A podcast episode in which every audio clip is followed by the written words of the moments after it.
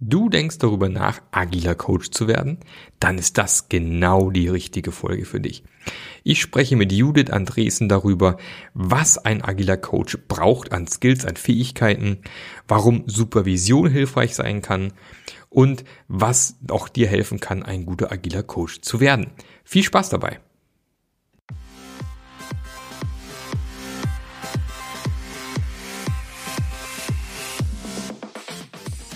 Der Passionate Teams Podcast. Der Podcast, der dir zeigt, wie du Agilität erfolgreich und nachhaltig im Unternehmen einführst.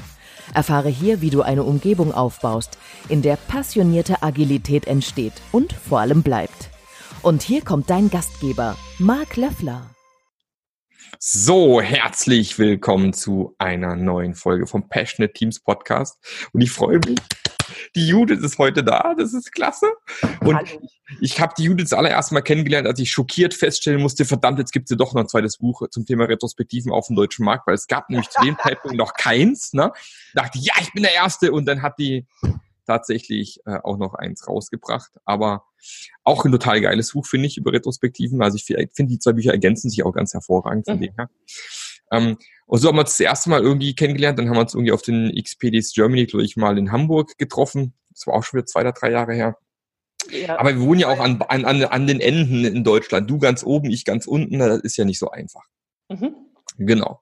So, liebe Judith, aber dann erzähl doch ganz kurz mal, wer du bist, was du machst und äh, was du den ganzen Tag so treibst.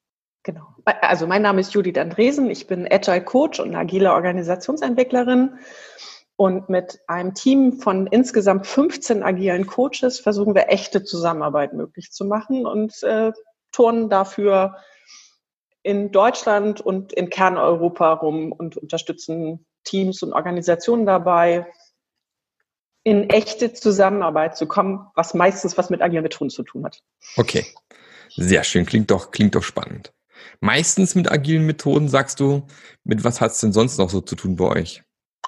Naja, erstmal äh, äh, kommen ja Teams mit irgendwas, äh, was so wie beim letzten Mal ist. Also das ist ja da, da kann ich ja nicht sagen, schmeiß das alles über Bord. Mhm. Da ist ja auch oft was Gutes drinne. Und äh, äh, ganz oft in den Agilisierungen, die wir begleiten, überleben so Artefakte, die einfach okay und gut sind. So und mhm. äh, und dann überlebt man eine Balance Scorecard und alle gucken sich total verdutzt an, aber funktioniert in dem Kontext. So, also ich kann jetzt nicht sagen, folgende Dinge überleben, aber ich finde es halt total wichtig, in der, in der Transition nicht alles wegzuschieben, mhm. sondern sich zu fragen, was macht hier eigentlich Sinn? Also. Ja, da bin ich ganz bei dir. Also insofern echte Zusammenarbeit und meistens agile Methoden und der Rest wird sich finden. Wird sich finden, genau. Jetzt kommt meine Standardfrage, die ich allen meinen Interviewpartnern am Anfang von Podcasts stelle. Ähm, wie würdest du denn ein passioniertes Team beschreiben? Woran kann man das festmachen? Woran erkennt man so richtig geiles, agiles, leidenschaftliches Team?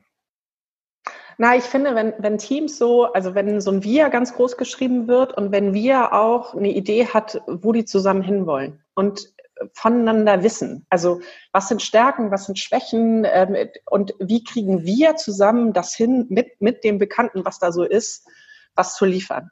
Mhm. So, also nicht ich bin der Held oder ich bin die Heldin und äh, das mache ich, sondern wie kriegen wir das hin? Mhm. Und äh, wenn sich Leute da stark dran ausrichten und also ich glaube, ein passioniertes Team ähm, zeigt sich dadurch, dass die eine Richtung haben für sich und äh, dass die wissen, wie sie gut miteinander arbeiten. Mhm. Das heißt, die können sich auch erklären. Ich, okay. ich glaube, dass passionierte Teams ganz viel über sich selbst wissen. Über sich selbst und auch über die anderen, oder? Ja, mhm. genau. Das ist, glaube ich, auch ganz wichtig. Das beobachte ich ganz, ganz häufig. Ich bin zum Beispiel ein Riesenfan von Personal Maps. Kennst du ja. bestimmt auch hier von Management 3.0 oder halt ja aus den Workout, Workouts eigentlich mittlerweile. Mhm. Was eine super Methode ist, um sich gegenseitig mal kennenzulernen im Team. Und ich finde es immer wieder überraschend, wenn zum Teil Teams schon zum Teil jahrelang zusammenarbeiten und plötzlich kommt Themen hoch, ach, ich wusste gar nicht, du hast jahrelang äh, da, was ich im Bereich Leichtathletik richtig Leistungssport gemacht, wusste ich gar nicht, erzähl mal. Und plötzlich ja. entstehen Gespräche im Privat, man lernt sich kennen und so ein Team wächst zusammen. Und mhm. ich finde gerade dieses, dieses Tool Personal Maps, was ja sehr, sehr simpel ist und auch nicht viel Zeit beansprucht, öffnet extrem viele Räume für solche Unterhaltungen nachher. Ne? Mhm. Ja, und das finde ich, also ich finde solche Sachen halt super wichtig, umeinander zu wissen. Ne? Also die, die ähm, zu Stärken und Schwächen gehört ja auch zum Beispiel, äh, wie ist man zeitlich ansprechbar. Also ich selbst arbeite in einem verteilten Team und da ist es total wichtig, dass man ein bisschen Kontext auch hat, so über das Drumherum. Also muss mhm. ich hier irgendwie noch, möchte ich nachmittags vor allem für die Kinder da sein oder will ich noch mein Pferd betüdeln oder so. Ich habe noch so ein Nano-Aquarium hier drum stehen. Das ist relativ, also das ist sehr zeitunabhängig, aber das ist so. Was für ein Aquarium? Ein Nano-Aquarium. Ein Nano, was ist das denn? Das sind Aquarien, die maximal 50 Liter Wasser haben. Ah, okay. Kleine klar. Herausforderung in der Wasserchemie. Also je, je mehr Wasser, desto leichter ist das Aquarium zu halten. Mhm. So. Und ich, ähm, das ähm, ist aber, äh, ich habe ja mal Chemie studiert, da kann ich Okay, super.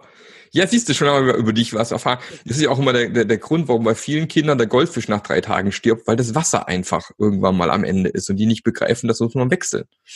Ne?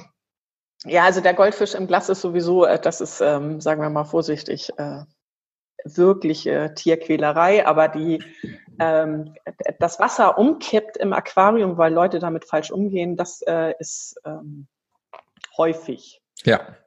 Ja, mein Vater war da mal ganz dick drin. Der hat ein richtig riesengroßes Aquarium gehabt mit, mit Umweltpumpe und allem drum dran, Wasserfilter und ja, aber das hat er mittlerweile auch aufgegeben. Es war sehr aufwendig, immer dann das Zeug zu reinigen und so.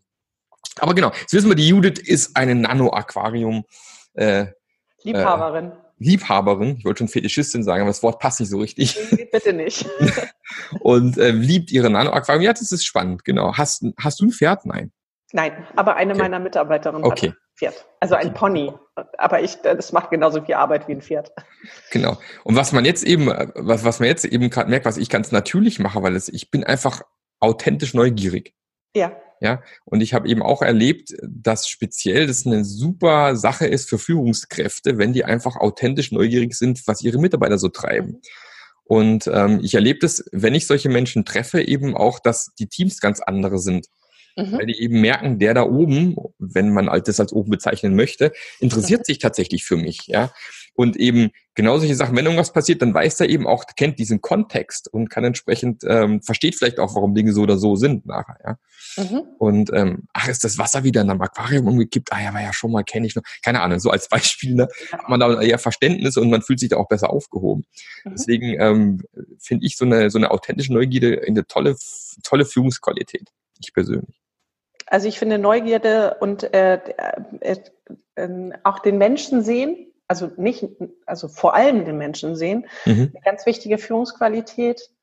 Ähm, ich erlebe selbst, wir arbeiten ja in einem verteilten Team, dass das gar nicht so einfach ist. Also zum Beispiel ist es so, dass es für mich, äh, ähm, wenn du, wenn normal Leute in ein Unternehmen kommen und du bist nicht verteilt, dann würdest, würden die sich einfach an irgendeinen Platz setzen und man geht zusammen mit den Kaffee trinken. Mhm. In meinem Fall gilt, wir arbeiten aus dem Homeoffice heraus und ich empfinde das ganz oft, ähm, im ersten Schritt würde ich das als übergriffig empfinden, wenn ich mich bei dem, bei dem Teammitglied einfinden würde in deren Privatwohnung.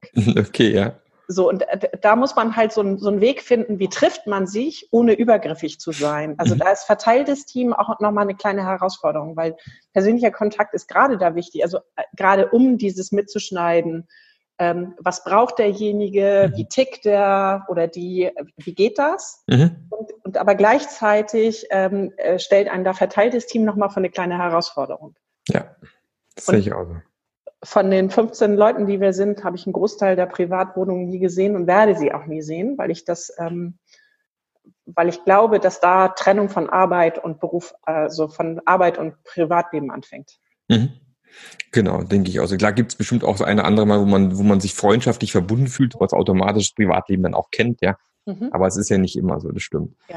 Und es ist natürlich klar, beim verteilten Teams hat man genau diese Thematik, vor allem wenn sie komplett verteilt sind, was ich, wo ich ein großer Fan von bin. Ich bin ja kein so ein Fan von, da sitzen fünf Leute zusammen in einem Büro und dann gibt es den einen, der verteilt irgendwo ist, weil der aus meiner Sicht ganz, ganz selten tatsächlich Teil vom Team wird.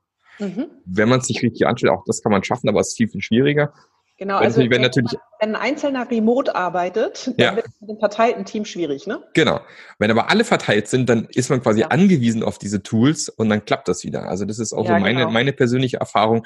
Dann kann verteilt funktionieren. Und was dann ganz, ganz schlimm ist, was man ja leider auch äh, vor allem im Konzernumfeld oft sieht, Also ich habe letztens wieder ein Team gehabt, äh, ja, da sitzen die zum Teil äh, in Japan, in Indien, in den USA und in Deutschland. Und sage ich mal so, ja, okay, den Vorteil, den ihr habt, ihr habt das, ihr könnt Follow the Sun machen, ja, sprich ein Thema kommt hoch bei euch am Abend, die gibt dann die Japaner weiter, die lösen es über Nacht. Schön. Aber an sich so ein Teamgefüge wird, ist echt schwer dann darzustellen. Ja, genau, finde ich auch.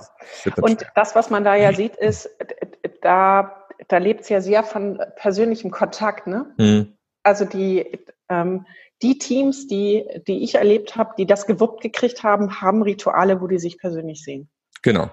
Ich, ich sag immer, mindestens alle drei Monate soll es sowas geben, ja. weil dann flacht es wieder ab. Und ähm, das sieht man auch ganz oft, dass dann meistens die ersten ein, zwei Monate nach so einem, nach so einem Meetup quasi die, die, die, das Teamgefüge sehr gut funktioniert und dann lässt es ziemlich nach und dann muss das nächste Ding hinten dran schieben. Sonst wird es schwer, auf jeden Fall. Mhm. Schön. Aber freut mich, dass es bei euch gut funktioniert. Ist doch toll. Ähm, gehen wir mal Richtung, Richtung agiles Coaching, agiler mhm. Coach. Ähm, da steckt ja ganz viel auch das Wort Coach drinne. Und ich persönlich bin ja schon eigentlich ein Fan zu sagen, wenn ich mich denn agiler Coach nenne, wäre es schon nicht schlecht, so eine gewisse Grundlage an Coaching-Skills mitzubringen. Ne? Äh, wir beide wissen, ja. im Arbeitsalltag ist es auch keine schlechte Sache, sowas mit dabei zu haben. Mhm. Ähm, um, um den Titel tragen zu können. Ich weiß, es ist ein Marketingbegriff und ähm, dass man sich so nennen muss schon fast, wenn man da gesehen werden möchte, das ist klar. Aber ich halte es auch für extrem wichtig, in, in der Richtung zu investieren, oder? Ja, also es ist so, dass äh, Coaching ja erstmal kein geschützter Begriff ist. Also wenn ich mich heute Coach nenne, darf ich das tun. Das tun auch viele. Mhm. Nun gibt es ähm, schon seit Jahren Wirksamkeitsforschung. Also wann sind Leute, die sich Coach nennen, auch als Coach erfolgreich? Und äh, äh, da ist die Wirksamkeitsforschung sehr eindeutig. Und das mhm. hat ganz viel mit der richtigen Haltung zu tun und dem richtigen Methodensatz. Und ich ähm, in meinem Arbeitsalltag erlebe ich immer mal oder treffe ich Menschen, ähm, die sich Coach nennen und die sind nicht Coach und sie sind nicht Berater und sie sind nicht Trainer, sondern sie sind irgendwas dazwischen und im ja. Normalfall das dann in der Wirkung schlecht. Mhm. So und ähm, das ist was, was für, für mich persönlich total schlecht aushaltbar ist.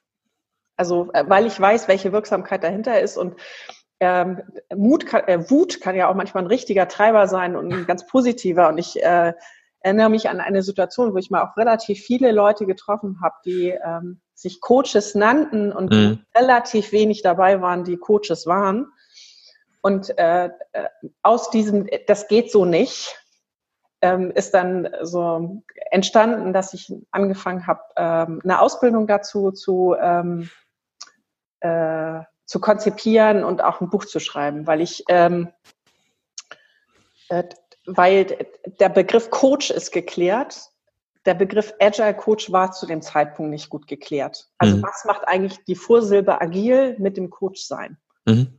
Und äh, das, was ich erlebe, ist, ähm, wir ähm, unterstützen auch Leute, die eine systemische Ausbildung zum Beispiel haben, die dann sich mit der Vorsilbe agil beschäftigen und die sind immer vollkommen verdutzt von der Radikalität, die in agil drin steckt. Also dieses mhm. harte Ausrichten in den Kundennutzen, in kurze Iterationen, in, in harte Lernzyklen. Da gucken die total doof aus der Wäsche und sagen, mhm. ach so, warte mal, das war bis jetzt bei uns so in so einem System. Und da konnte ich so einen Impuls rein äh, tun. Und dann war ich nicht mehr in der Verpflichtung.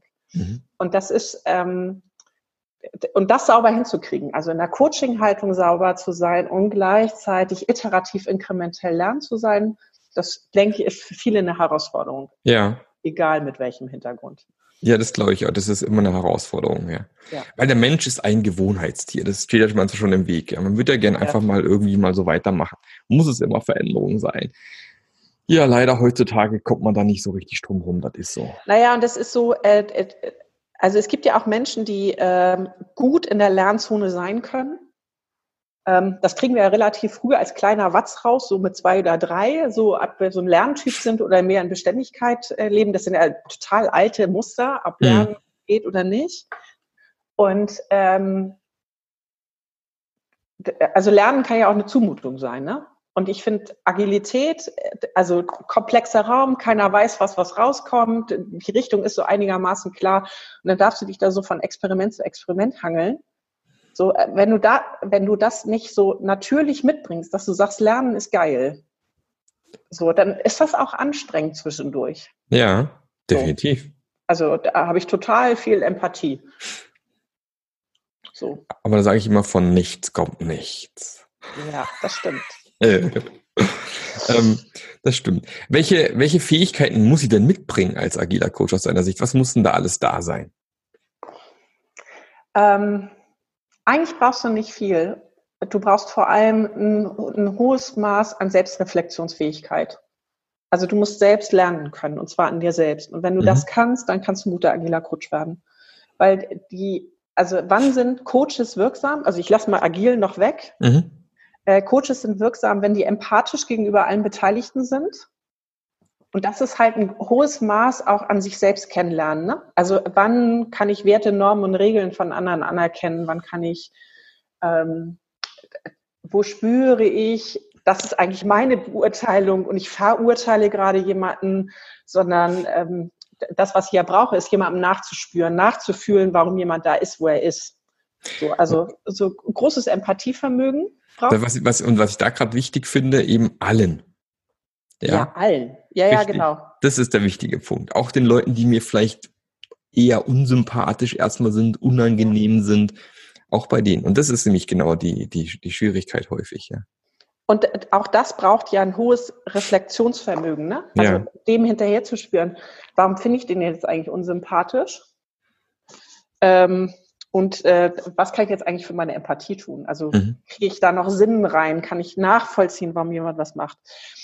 Dann äh, ein weiteres Maß, wo man ein großes Reflexionsvermögen braucht, ist Distanz zur Sache.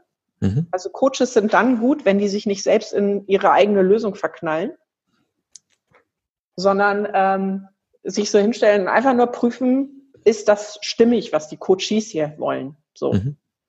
Und natürlich braucht es immer mal Sekundärberatung, weil die Coaches womöglich eine mögliche agile Methode gar nicht kennen.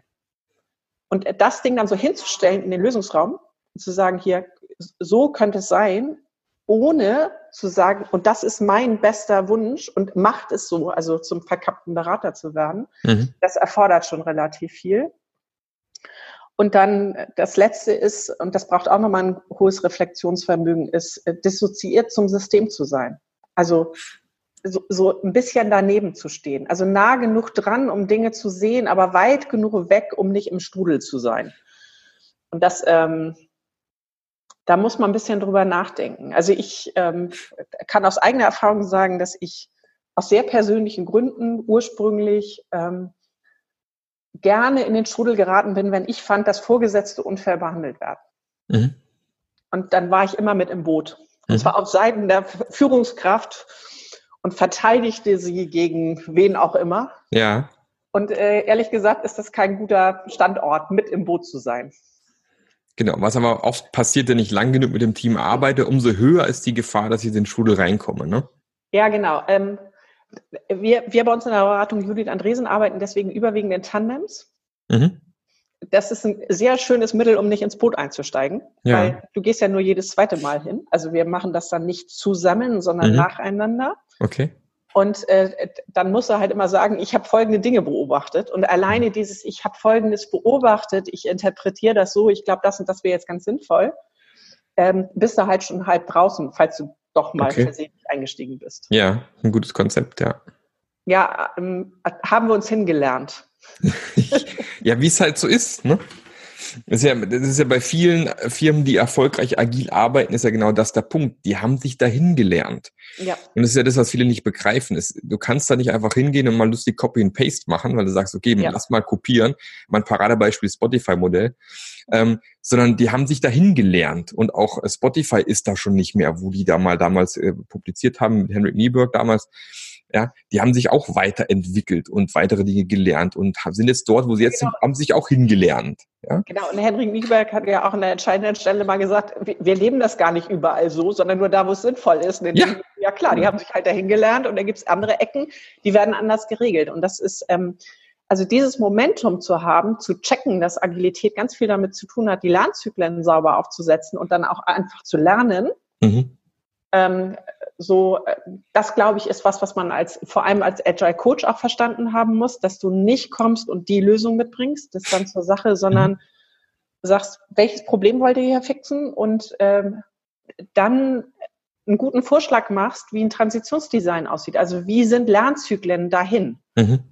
So, und ähm, ich glaube, dass, dass gute Agile Coaches es geschafft haben, gar keine Lösung mehr im Kopf zu haben oder die bewusst zur Seite legen können. Mhm.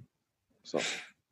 Und das wiederum, äh, du hast ursprünglich gefragt, was braucht jemand, um ein guter Agile Coach zu sein? Das eine ist eine hohe Reflexionsfähigkeit, um sauber in der Haltung zu sein. Und ich glaube, dass es zuträglich ist, wenn man als Motivationstreiber, also als, als, als inneren Treiber nicht auf die äußere Anerkennung von anderen Menschen angewiesen ist. Mhm. Also, dass man nicht braucht, dass jemand sagt, das hast du gut gemacht, sondern sich Motivation woanders herholt. Das wird es einfacher machen. Deswegen macht es da auch wieder Sinn, wenn man selbst mal im Coaching oder besser selbst Coachie in irgendeiner Form ist, um genau diese innere Stabilität irgendwann auch aufzubauen. Ich glaube, das ist extrem wichtig. Ja. ja, also äh, für mich sind professionelle Coaches alle in Supervision. Ja, genau. Und die, das sehe ich ganz genauso.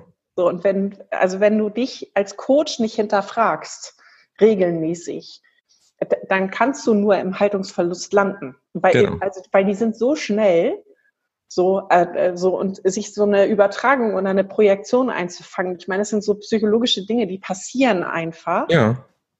Also, und da drauf zu gucken, zu sagen, hupsi, so, wir versuchen das bei uns durch die Tandem-Arbeit, also das fängt schon relativ viel auf, aber nichtsdestotrotz gehen wir alle, wir machen regelmäßig einmal im Monat Teamsupervision, alle zusammen und äh, jeder von uns geht in Einzelsupervision, regelmäßig. Mhm, mhm. und das halte ich für super wichtig. Ja. Weil, Weil klar. Sonst fängst du dir irgendwas ein. Ja. Man ist ja auch schön, so ein Lob von außen und so. Ja. ja. Und ja, ja, und es wird ja auch adressiert, ne? Also da, da, sitzen Coaches, die haben noch nicht rausgekriegt, dass Lernen toll ist. Mhm. So, ähm, gefühlt ist es neben der eigentlichen Arbeit so, also Coaching funktioniert dann gut, wenn die ein eigenes Anliegen haben, natürlich, aber trotzdem müssen die ihr Verhalten ändern. Also ich meine, sonst wird sich ja nichts tun. Richtig. Halt Scheiße. So, und das ist halt in irgendeiner Form kostet das. Mhm. So, und da, da ist es ja ganz natürlich, dass du sagst, sag mal, kannst du mir nicht mal sagen, wie die Lösung ist? Du weißt das doch. Ja. Du hast das schon so. Und dann fängt diese Bauchpinselei an und da muss man halt aufpassen, dass man da nicht wegschlittert und sagt, ja, natürlich weiß ich das. Also ihr sollt den Lala machen. Mhm.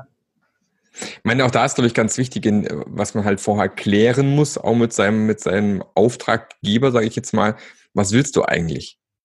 Ja, in welcher Rolle soll ich jetzt da sein? Möchtest du nicht in der Rolle als Berater, mhm. Wo ich im Prinzip wirklich dir vorschlage, wie es jetzt weitergehen sollte? Willst du mich in der Rolle des Mentors haben, was so ein bisschen eine Mischung ist aus Coaching und Beratung?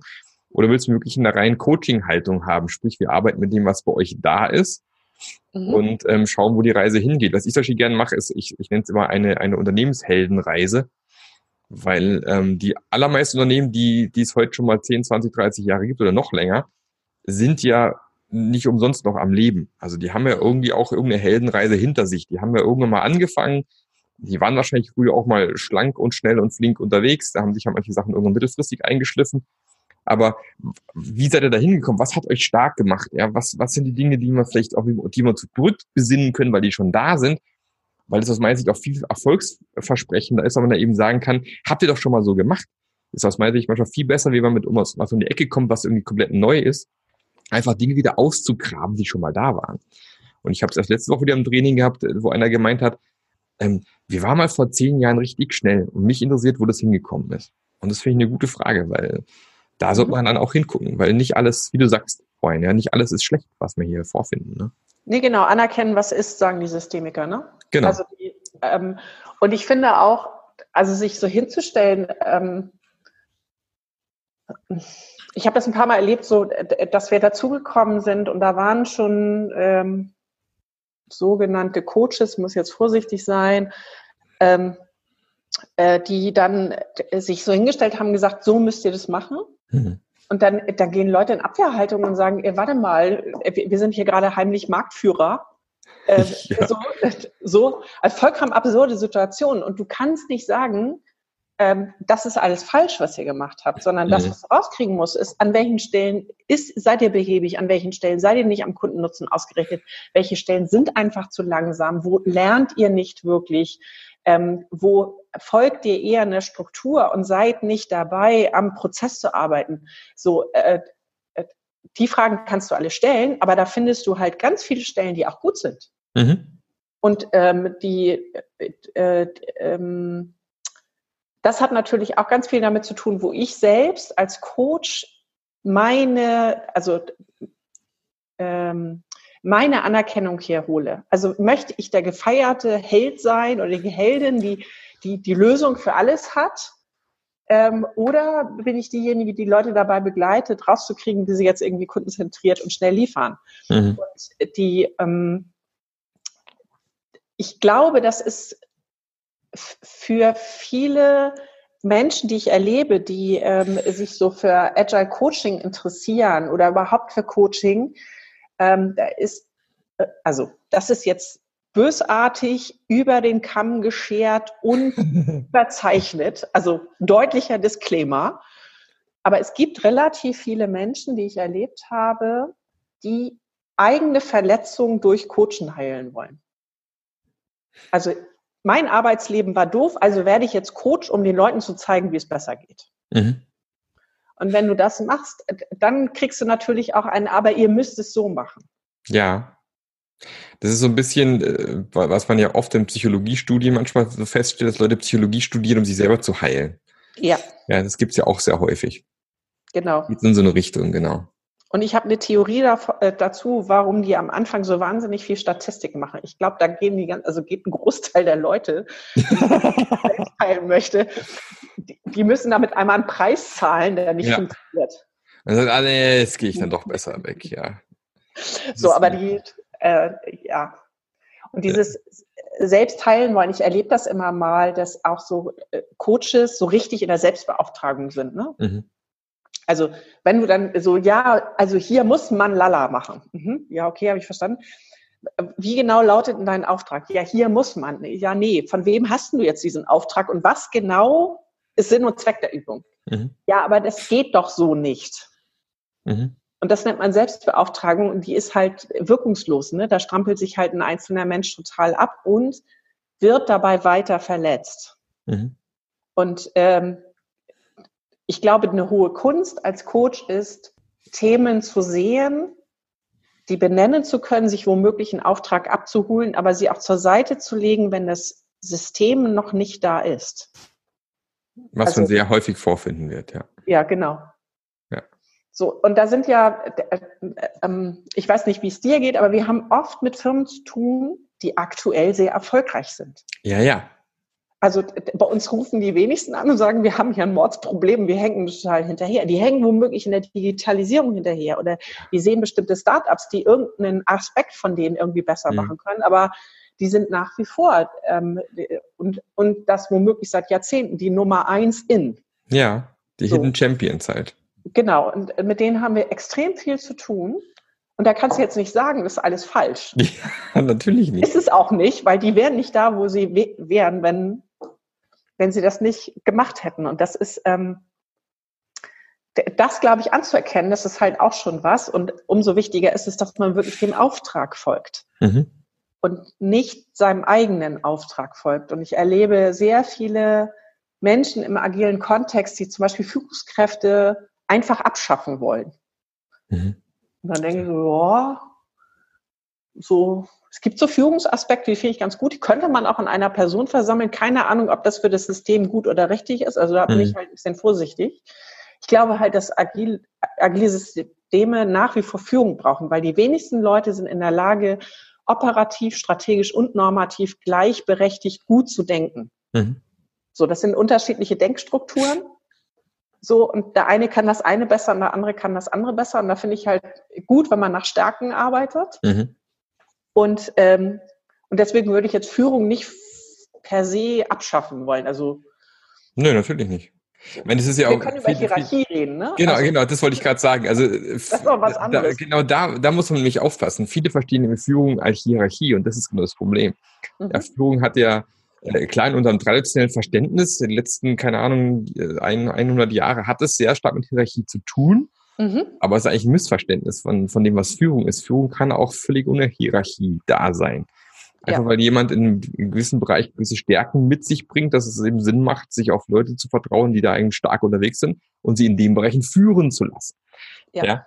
Und äh, das hat eben nichts mit Hierarchie zu tun. Aber ich habe es gerade im Gespräch vorne dran, ich habe gerade vorher noch einen Podcast aufgenommen, haben was auch davon gehabt, ähm, dass eben dadurch, dass man diese Hierarchieebene mit dabei hat, es ist relativ schwierig, manchmal Leuten zu sagen, ja, du kannst eigentlich in anderen Bereichen viel, viel, viel besser äh, deinen deinen Input reingeben. Dazu müsst ihr bei Hierarchieebene verlassen, weil das Unternehmen das gar nicht bereit ist aktuell dazu. Und dann heißt es vielleicht auch irgendwelche Gehaltseinbußen und dann wird es schon aus solchen Sachen manchmal schwierig, ja, da irgendwas mhm. zu verändern, ja. Und da ist immer wichtig reinzugucken bei den einzelnen Personen, wo kommt, wo kommt diese, diese Haltung vielleicht auch manchmal her, diese Anti-Haltung manchmal, ja. Mhm. Finde ich auch spannend zu deinem Agile Coaching Ausbildung. Es gibt bestimmt einige Leute hier, die jetzt hier zuhören und sagen, also ich würde auch gerne Agile Coach werden. Mhm. Es scheint ein spannendes Umfeld zu sein. Was ist denn euer Curriculum? Was, was bietet ihr denn eurer Agile Coaching Ausbildung an? Was gibt, was kann ich da alles lernen? Ja, also ich äh, erkläre es jetzt anhand der großen Ausbildung, sagen wir dazu, ja. die jährig ist. Ähm, es gibt das Ganze noch als Kompaktausbildung, das richtet sich so an Leute, die schon so Coaching-Erfahrung haben und eigentlich verstehen wollen, was Vorsilbe Agil damit macht. Mhm. Ähm, in der großen Ausbildung kann man halt ankommen und hat irgendwie Interesse am Thema und lernt in einem Jahr über sechs Blöcke zu drei Tagen. Das ist so ein typisches Format für eine Coaching-Ausbildung. Mhm. So ähm, zu coachen. Und äh, das bedeutet erstens, die Gruppen, die da sind, coachen sich extrem viel selbst. Mhm. Also wir steigen sehr früh ein in Coachingarbeit und animieren auch, dass die ähm, Teilnehmer und Teilnehmerinnen sich während, also zwischen den Blöcken auch nochmal coachen und da findet noch so Intervisionsarbeit statt und äh, Peer-Austausch, damit die in ihrer Tätigkeit gestützt werden, weil Coachen lernt man durch Machen und durch dann hinterher reflektieren. Mhm. So, und ähm, neben dem, dass da methodisch unglaublich viel gecoacht wird, ähm, arbeiten wir uns an folgenden Themen ab. Also wir gehen sehr stark auf die Haltung ein und auch, wie man diese Haltung aufbauen kann und wenn man sie mal verlassen hat, wie man da wieder reinkommt. So, mhm. also was mache ich jetzt eigentlich? Ich stelle fest, ich sitze so im Boot. Ähm, können ja auch lustige Momente sein, so im Boot zu sitzen. So ich ja. bin letztens ähm, letztes ist schon ein paar, vor ein paar Monaten total aus der Haltung gefallen. Da hat mir, haben mir Coaches erzählt, was sie gemacht haben. Und ich, und ich habe die das angeguckt und habe gesagt, was habt ihr gemacht? so, da war deutlich zu spüren, dass ich die Situation bewerte. Ja. So, und dann habe ich so, so nach einer halben Minute habe ich gemerkt, irgendwas stimmt hier nicht, habe leise gekriegt und gesagt, Entschuldigung, ich bin wieder, ich bin wieder an Bord. Könnt ihr jetzt nochmal ich habe das noch nicht ganz verstanden. Was genau habt ihr getan? Ja. So, also wie schaffe ich das, wenn ich, wie schaffe ich die in der Haltung aufzubauen? Wie schaffe ich das in der Haltung zu bleiben? Dann beschäftigen wir uns sehr stark damit, wie geht eigentlich Auftragsklärung? Mhm. Also wie kriege ich jetzt eigentlich, wie kriege ich, also Coaches haben ja erstmal ein Anliegen. Mhm. Also, aber wie, wie kriege ich aus einem Anliegen raus, wie dann jetzt der eigentliche Auftrag lautet? Und wie muss dann jetzt dazu passen das Transitionsdesign sein? Also, weil beim Coaching ist es so, dass das Einzige, was dir wirklich gehört, ist der Prozess. Mhm. Also die Inhalte gehören den Coaches, das Anliegen gehört denen, der Auftrag gehört denen, aber ähm, wenn du eine Idee davon hast, wo die eigentlich hinwollen, kannst du halt sagen, naja, ich glaube, jetzt hier werden so zwei Wochenzyklen und drei Stunden Sitzungen und da finden folgende Sachen methodisch statt. So, das musst du halt klar kriegen. So, das machen wir, Transitionsdesign. Ähm, Auftragsklärung, dann gucken wir uns ein bisschen genauer an, äh, wie sieht das für Team- und Organisationsentwicklung aus. So, da arbeiten wir sehr stark mit den Fällen, die die Coaches, also die Auszubildenden mitbringen, aber auch an, ähm, ähm, wir haben da so ein, wir haben eine Compli GmbH, die ist ganz schön kompliziert und möchte aber agil werden. Also im Rollenspiel. Mhm ähm, weil sowas wie, wie geht denn jetzt eigentlich ein Vertriebsgespräch? Wie kriege ich Anliegen und auf den initialen Auftrag aus einem Vertriebsgespräch ist halt eine Situation, die muss man mal geübt haben und das machen wir halt. So, da werden die Ausbilder und Ausbilderinnen dann zu Auftraggebern, mhm. Auftraggeberinnen, die ganz schön pießig sind, weil wir Ausbilder können dann immer schön alles auspacken, was wir schon erlebt haben. Ja, klar. So. Ähm, und äh, dann gucken wir uns noch so an, äh, welche agilen Methodenbausteine passen eigentlich wo im Transitionsdesign. Mhm. Und ähm, also so. Und äh, so wird dann eine runde Kiste draus. Also das guckt sich halt die agilen Methoden an und was heißt eigentlich iterativ inkrementell lernend. Ähm, wir sagen, agile Coaches begleiten Teams, Organisationen und Individuen in ihrer Veränderung im Sinne des agilen Manifests. Mhm. Und dann ist so ein bisschen die Frage, wie geht denn iterativ inkrementell lernen? Wie ist der Zielraum? Wie muss das Transitionsdesign sein? Und wie komme ich da sauber durch? Also wirksam durch. Und das klären wir in der großen Ausbildung. Und dann gibt's jetzt Modifikationen dazu. Es gibt noch so eine Kompaktausbildung für Leute, die schon eine Coaching-Ausbildung haben. Mhm. Die haben ganz oft gelernt, wie sie gute Fragen stellen, lösungsorientierte Fragen, ressourcenorientierte Fragen und leben aber davon, dass das der Impuls zur Veränderung und der Veränderungsprozess komplett bei den Coaches liegt. Mhm. Und Agilität hat ja ganz viel damit zu tun, zwölftes Prinzip, nicht? Wir treffen uns regelmäßig in Retrospektiven. Und äh, genau das findet ja im Coaching wieder statt. Und äh, äh, zu lernen, wie schaffe ich das, so einen Coaching-Prozess in einen Lernzyklus zu kriegen, das machen wir in der Kompaktausbildung mhm. sehr gezielt. Also da statten wir Leute, die schon in der richtigen Haltung kommen, damit aus, wie kriegen sie dann jetzt so einen Lernzyklus hin und wie geht iterativ inkrementell lernt. Mhm. Und inzwischen haben wir sogar noch eine zweite Variationsform, und zwar treffen wir auf extrem viele systemische Organisationsentwickler und Entwicklerinnen. Mhm. Und agile Organisationsentwicklung ist ja was, was Coachen stattfindet, aber wieder was iterativ inkrementell Lernendes hat. Und dafür bieten wir auch noch ein Intensivtraining an. Okay. Weil da gibt es unglaublich viele Leute im Markt, die ähm, wissen, wie systemische Organisationsentwicklung geht und ich empfinde Agilität viel radikaler. So, ähm, so man ist halt wahnsinnig schnell im Machen und Ausprobieren und Lernen. Ja. Und ähm, das versuchen wir halt Leuten, die einen entsprechenden Erfahrungshintergrund haben, als mögliche für die Spielart äh, auch beizubringen. Mhm. Das klingt doch sehr spannend. Und es gibt bestimmt einen anderen, der sagt, das hört sich cool an, das will ich auch machen. Deswegen werden wir natürlich auch einen Link reinpacken in die Podcast-Show Notes nochmal dazu. Ich habe uns auch schon mal in, wer sich nochmal interessiert für das Thema, wie man Agile Coach, gibt es eine Podcast-Folge auch dazu, die kann ich auch nochmal verlinken. Da ist euer, tatsächlich euer Link auch nochmal drinne. Aber wir können es gerne hier auch nochmal explizit reinnehmen. Und jetzt überfalle ich dich mal ganz kurz. Äh, würdest du tatsächlich auch mitmachen und ein, zwei, drei Bücher von dir verlosen wollen für meinen Podcast? Bestimmt. bestimmt, oder? Ja. Weil nämlich ähm, die würde ich gerne, ich werde am Ende einen Mini-Aufruf, sind auch fast am Ende, einen Mini-Aufruf machen, wie man ein wunderbares Buch von der Judith gewinnen kann. Das ist doch super, oder? Genau. Drum noch eine abschließende Frage an dich, Judith. Wenn du jetzt tatsächlich auf jemanden triffst, der gerne agiler Coach werden möchte mhm. und der noch keine richtige Vorstellung davon hat, was wäre so ein, was wäre so ein Ding, was du gern jedem erstmal auf den Weg geben würdest, bevor er da losstartet in die Richtung? Ich halte es für total wichtig, selbst agil erlebt zu haben. Das sehe ich auch so. Also, und das bedeutet, such dir ein Team und arbeite so. Ja. Und, und krieg raus, was für ein Pain in the ass regelmäßige Reviews und Retros sind. Ja.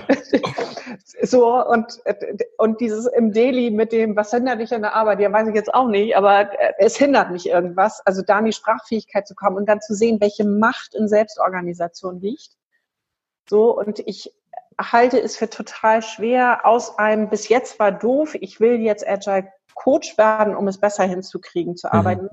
Ich halte es für total wichtig, machen, machen, also äh, selbst. Selber erleben, genau. Selber ja. erleben, se mhm. selbst in den Zyklus kommen. Mhm. Ähm, und äh, das, äh, wenn man dann ein funktionierendes Team erlebt hat in Selbstorganisation, das ist ja auch wirklich Brainwashing, weil man dann so es macht ja auch einfach Spaß ja, zu arbeiten. Das ist so, ja. Und die, ähm, das wäre immer mein erster Tipp. Such dir einfach ein, ein Team und versuch es so. Mhm. Also. Ja. Sehe ich auch ganz so. Es gibt leider aus meiner Sicht viel zu viele Agile Coaches, die so, so nennen mittlerweile, die selber noch nie selber erfolgreich agil gearbeitet haben und das ist dann mal sehr schade. Wie wollen die es anderen Leuten beibringen? Ist schwierig. Gut. Genau, da kann ich noch äh, ein letztes äh, Satz sagen. Erst die Prozesse, dann die Struktur. Und in dem Fall heißt, erst die Prozesse selber machen und ausprobieren und lernen und nicht, äh, ich habe aber im Scrum Guide gelesen das, weil äh, das ist dann an der Stelle Struktur. Und die ähm, ja. und ich, also ich könnte sagen, selber machen, ausprobieren. Ja. Vielen Dank, Judith. Und ja, wenn gerne. du ein geiles Buch von der Judith hier gewinnen möchtest, ähm, die Gewinnchancen sind immer sehr hoch, dann lass doch einfach einen wunderschönen Bewertungskommentar auf iTunes für meinen Podcast. Da freue ich mich mir wahnsinnig drüber, motiviert mich auch ganz toll. Und tatsächlich sind die Chancen auch sehr groß, ein Buch zu gewinnen, weil die allermeisten, die zuhören, sind nachher nämlich doch nicht, haben nicht, ich sage jetzt mal, faul wollte ich nicht sagen, aber bringen nicht die Initialenergie auf, iTunes auf zur Bewertung zu schreiben. Das heißt, wenn du es machst, die Chancen für dich, ein Buch zu gewinnen, sind sehr hoch. Ne? so als Hinweis. Also ist nicht wie bei anderen Wettbewerben, wo man eh nicht gewinnt. Da die Chancen sind nicht schlecht. Also raff dich kurz auf, schreib eine schöne Bewertung. Ich freue mich. Und ähm, dann gewinnst du sicherlich auch ein Buch von der lieben Judith. Ne? Gut. Und Judith, dir vielen, vielen Dank für die Zeit heute. Ja, gerne. Hat unglaublich viel Spaß gemacht. Wird eine tolle Folge. Ich glaube, die, die rockt so richtig. Ähm, war viel wertvolle Inhalte drinne. Ich lerne ja auch immer was dazu. Und ähm, ich hoffe, wir sehen uns bald mal wieder. Und ähm, denke ich auch, das wird passieren. Und dir weiterhin viel Erfolg mit dir und deinem Team. Dankeschön. Und bis zum nächsten Mal. Bis dann. Ciao. Ciao. Der Podcast hat dir gefallen? Dann sorge auch du für eine agilere Welt und unterstütze diesen Podcast mit deiner 5-Sterne-Bewertung auf iTunes. Und für mehr Informationen besuche www.marklöffler.eu. Bis zum nächsten Mal.